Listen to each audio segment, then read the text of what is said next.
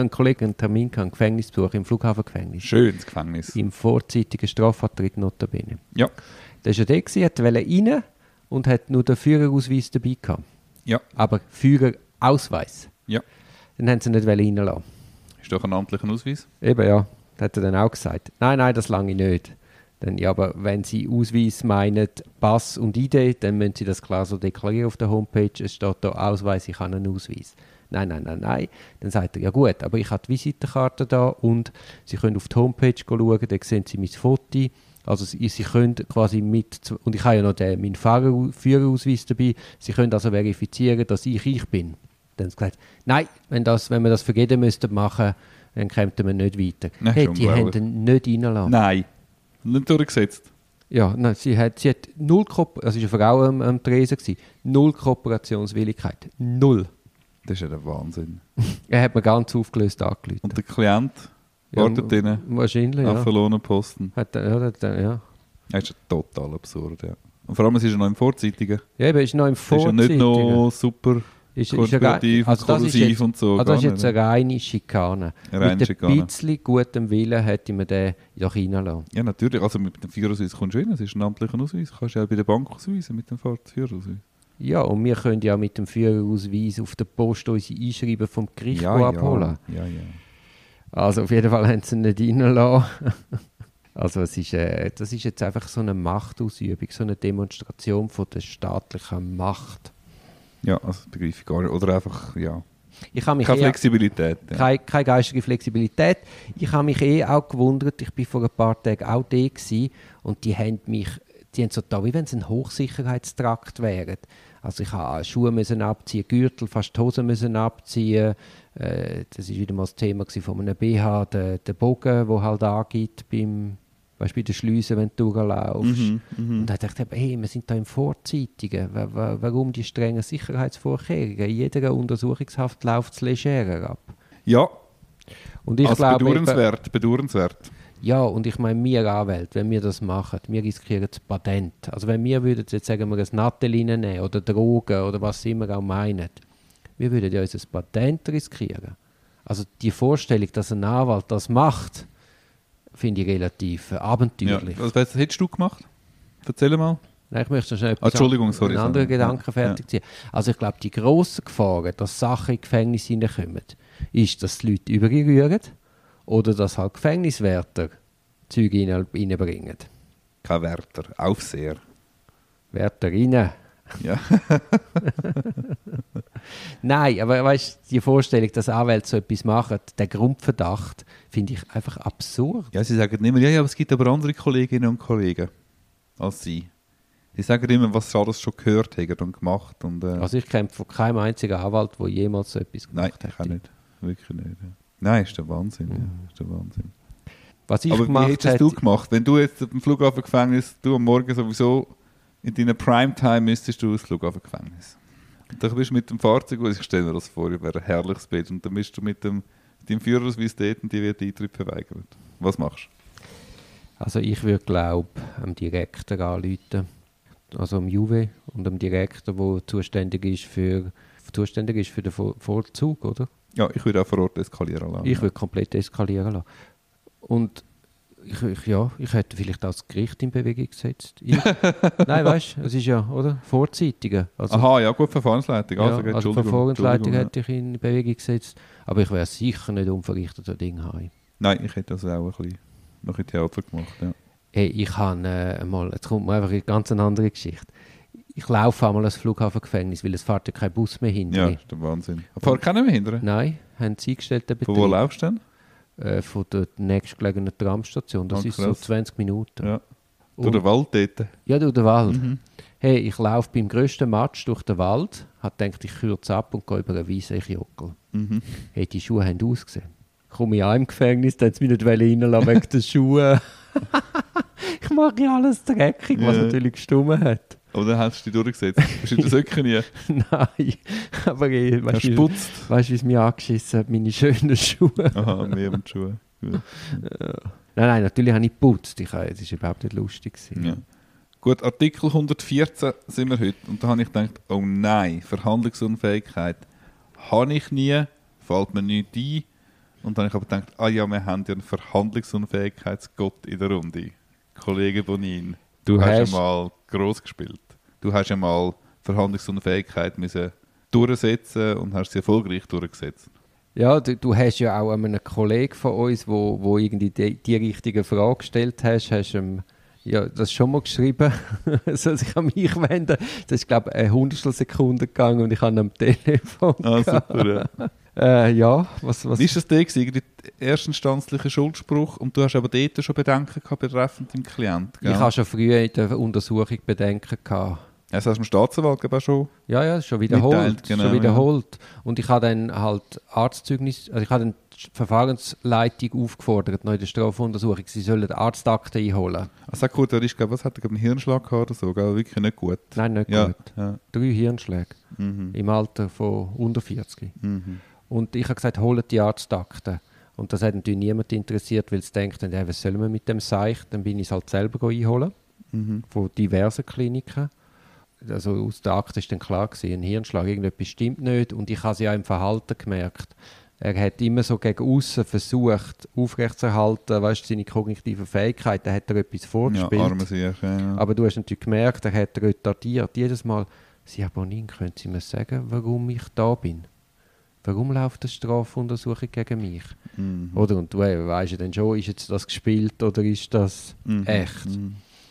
Und dann hat man das Erstinstanz, also die Untersuchungsbehörde hat nichts davon wollen wissen. Dann war der Fall. gewesen. Dann ist das zu unserem geliebten Vorsitzenden gekommen. Dann ist das, Zu einem Vorsitzenden gekommen, den wir gut kennen. der hat dann auch nichts davon wollen wissen. Wirklich nicht? Komisch, gell? Ja, sehr komisch. Das hat übrigens auch äh, ähm, jetzt da an der Tagung, wo wir sind, vom Obergericht, der Anwaltschaft und der Staatsanwaltschaft, hat, hat das Obergericht, das hat ja Vertreter vom Obergericht gehabt, die haben auch gesagt, äh, so mit unterstaunen schon, dass gewisse Beweisabnahmen die erste Instanz nicht abnehmen. Mhm. Weil Ja, das Obergericht spannend, ist ja viel freudiger in dieser Beziehung. Also die nehmen viel eher noch mal einen Beweis ab als die erste ja. Instanz. ja, wenn man einfach muss, ja. ja, weil man muss, aber ich... Äh, ja, Ich hatte dann dort noch eine Story dazu, ja.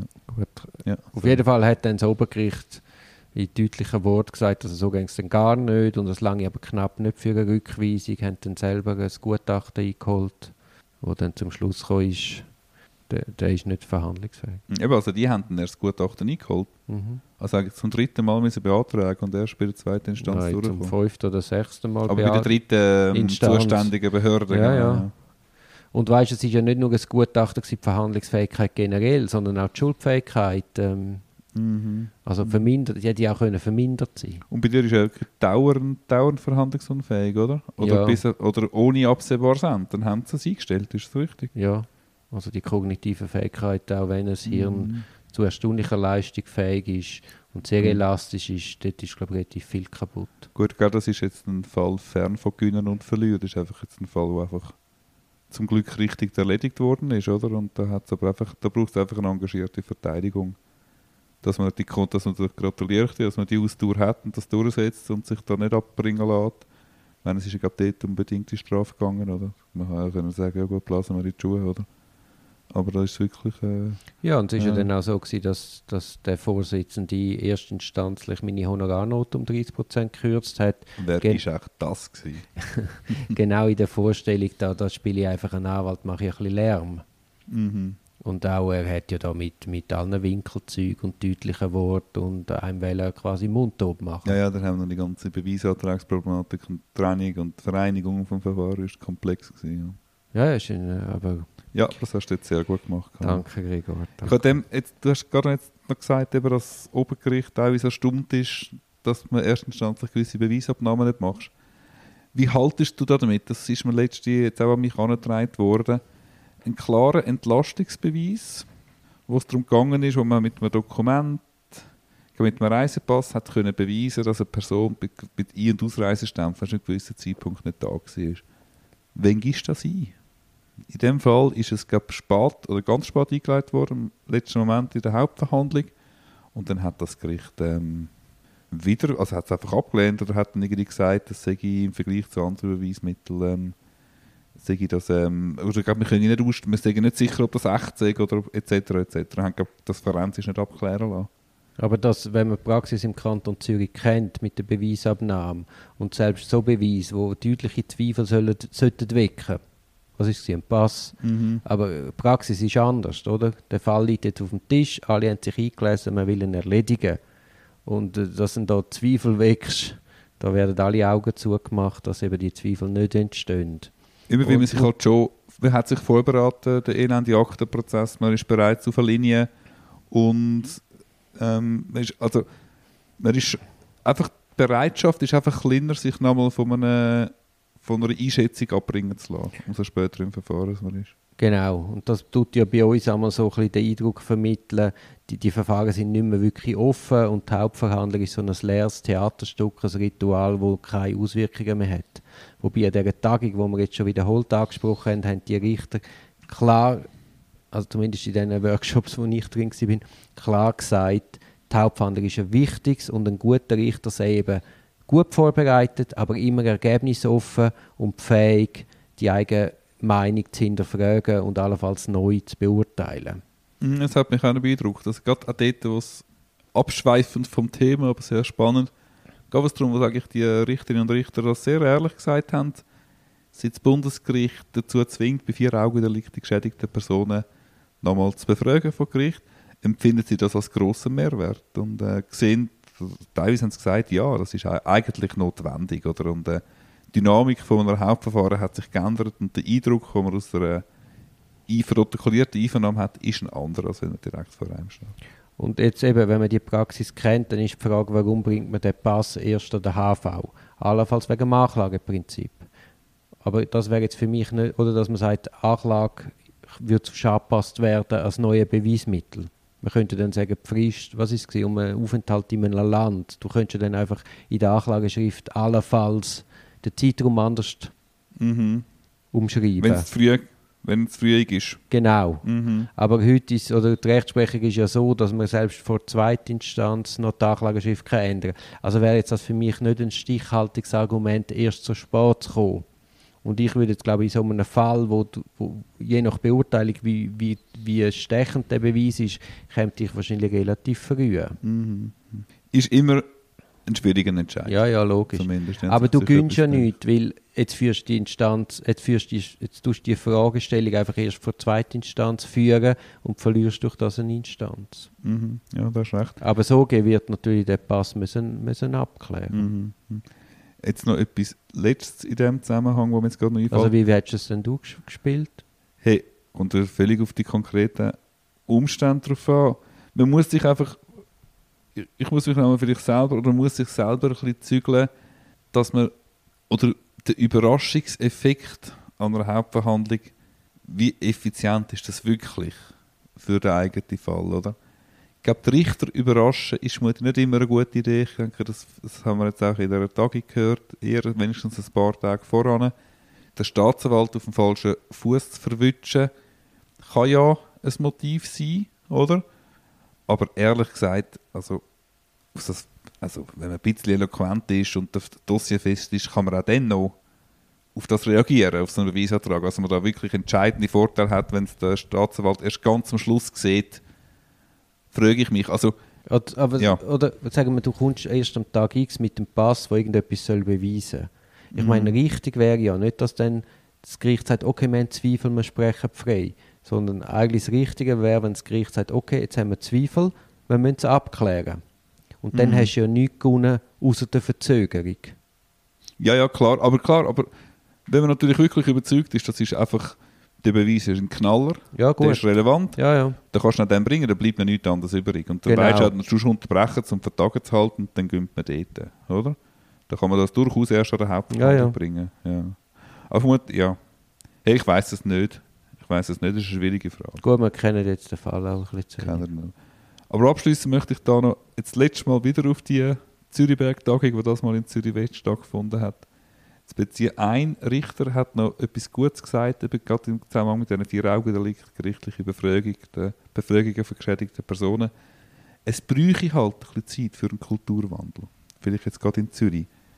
Ähm, es geht nicht von heute auf morgen. Mehr, Mittel, äh, mehr Unmittelbarkeit ins Verfahren, wie man sie in anderen Kantonen kennt.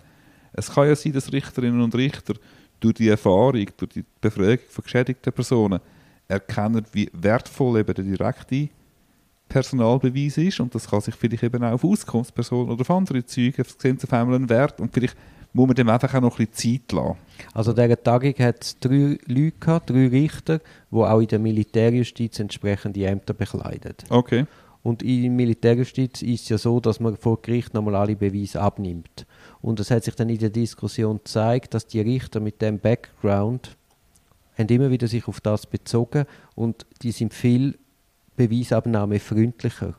Also die sind viel eher geneigt, Beweise abzunehmen, weil sie einfach wissen, was das für eine unglaubliche Auswirkungen kann haben und wie das divergieren kann, das Papier und die Person vor Ort.